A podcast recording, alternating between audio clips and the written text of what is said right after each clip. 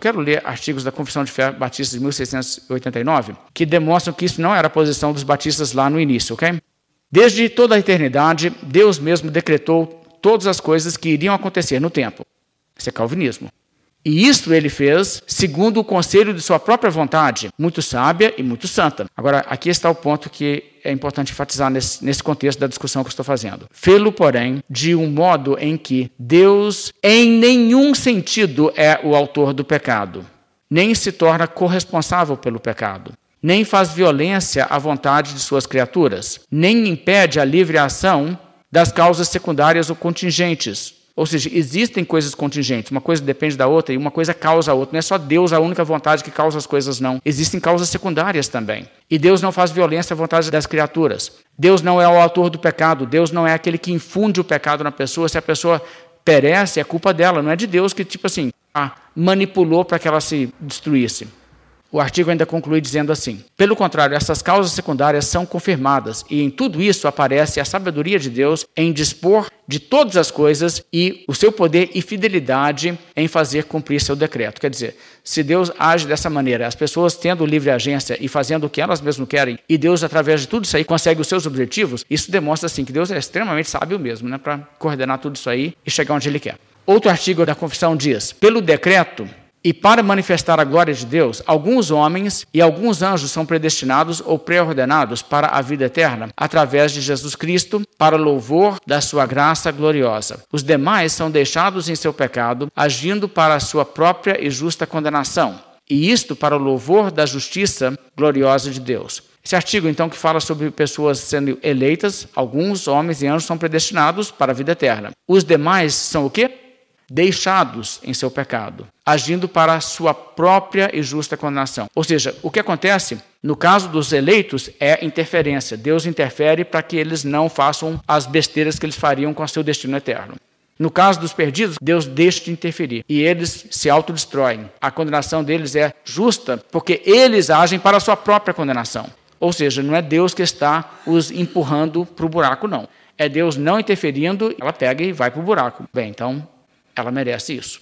E isso é padrão, tá? Isso é todo calvinismo. Veja o artigo 16 da Confissão Belga, que é bem ali do início do movimento reformado, 1561. A eleição eterna por Deus. Olha a linguagem desse artigo, dessa confissão de fé. Cremos que Deus, quando o pecado do primeiro homem lançou Adão e toda a sua descendência na perdição, mostrou-se como ele é, a saber, misericordioso e justo não só justo, mas misericordioso e justo. Misericordioso porque ele livra e salva da perdição aqueles que ele, em seu eterno e imutável conselho, somente pela bondade elegeu em Jesus Cristo, nosso Senhor, sem levar em consideração obra alguma deles. Justo porque ele deixa os demais na queda e perdição em que eles mesmos se lançaram. Olha só que linguagem importante.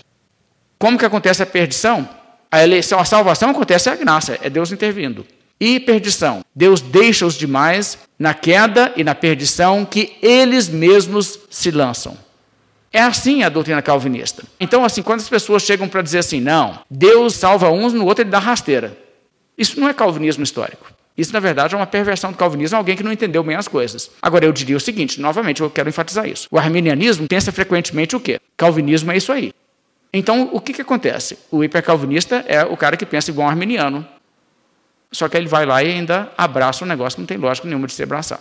A primeira confissão helvética é de 1536. Em toda esta questão, concordamos com Santo Agostinho, que das escrituras sagradas extraiu seu ponto de vista e por elas o defendeu. Ou seja, estão dizendo, nós não concordamos com quem? Com pelagianos, com jovianos, com os estoicos. Nós concordamos com quem? Com Agostinho. Por quê? Porque o ponto de vista de Agostinho, ele extraiu das escrituras. É bíblico o que Agostinho defendeu. Aí eles dizem assim: mais ainda, condenamos Florino e Blasto, contra quem escreveu Irineu, e todos os que fazem Deus o autor do pecado.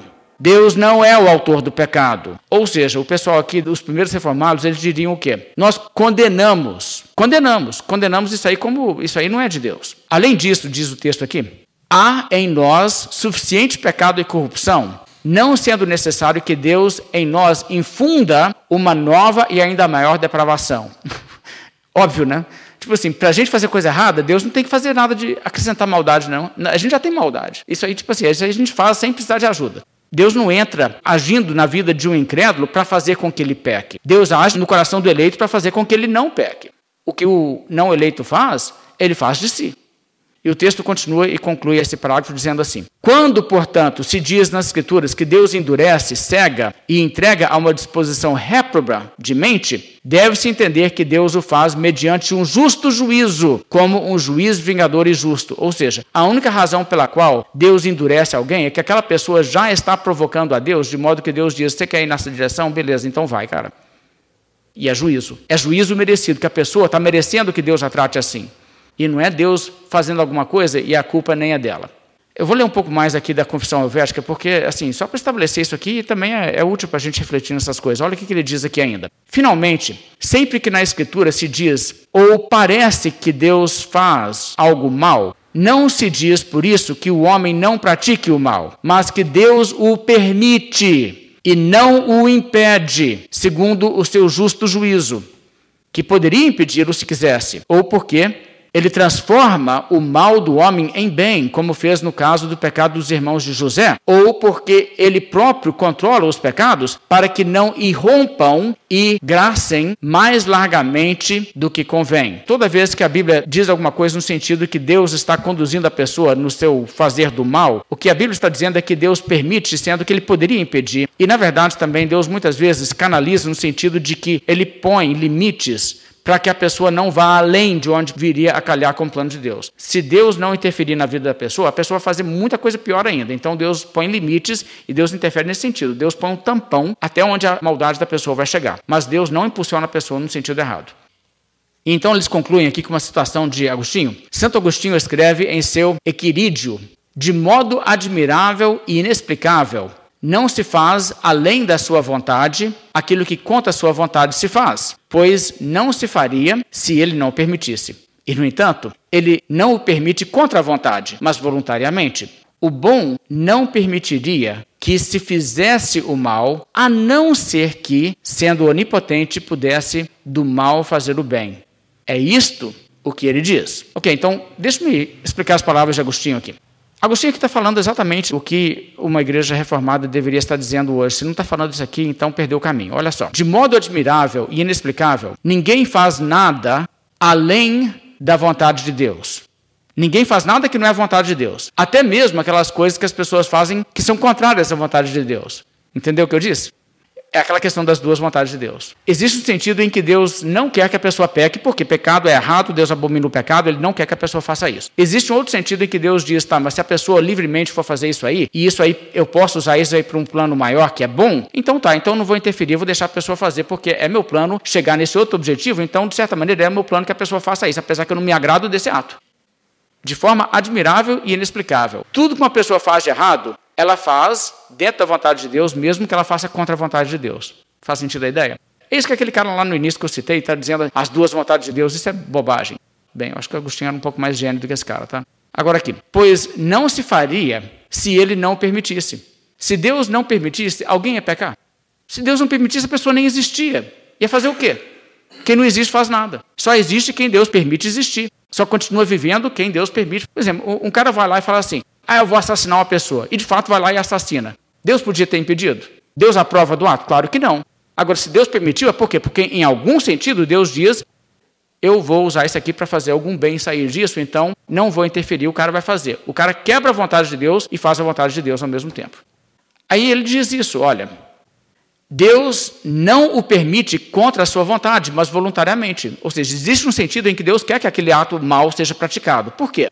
O bom não permitiria que se fizesse o mal, a não ser que, sendo onipotente, pudesse do mal fazer o bem. Deus, que é o ser bom, nunca permitiria que um ato mal fosse praticado, a não ser que, como onipotente que ele é, ele já tivesse um plano de como que ele usaria aquilo e como ele de fato vai usar aquilo para do mal extrair um resultado bom. Então Deus diz: isso vai acontecer de fato, esse ser maligno vai fazer isso porque ele quer fazer isso, eu não vou impedi-lo, não vou interferir, também não vou obrigá-lo a fazer. Ele vai fazer porque ele quer. E no ato de fazer o que ele quer, o que vai acontecer? Eu vou usar isso para o bem. Exemplo clássico: Judas. Era o plano de Deus que Judas traísse Jesus? Era. Deus fez o que ele fez de ruim se tornar em bem? Quanto bem extraiu disso? E agora a pergunta: Deus aprovou o ato de Judas? Ele queria que ele fizesse aquilo? Mas já que ele ia fazer, Deus não impede e Deus extrai disso uma coisa boa, por quê? Porque nesse sentido, o objetivo que Deus queria disso extrair era plano de Deus. Era vontade de Deus que esse ato fosse cometido nesse sentido, de alcançar essa meta. Mas Deus alcançaria essa meta como? Pervertendo Judas? Não. Deixando Judas se perverter. E é nesse sentido que a coisa acontece.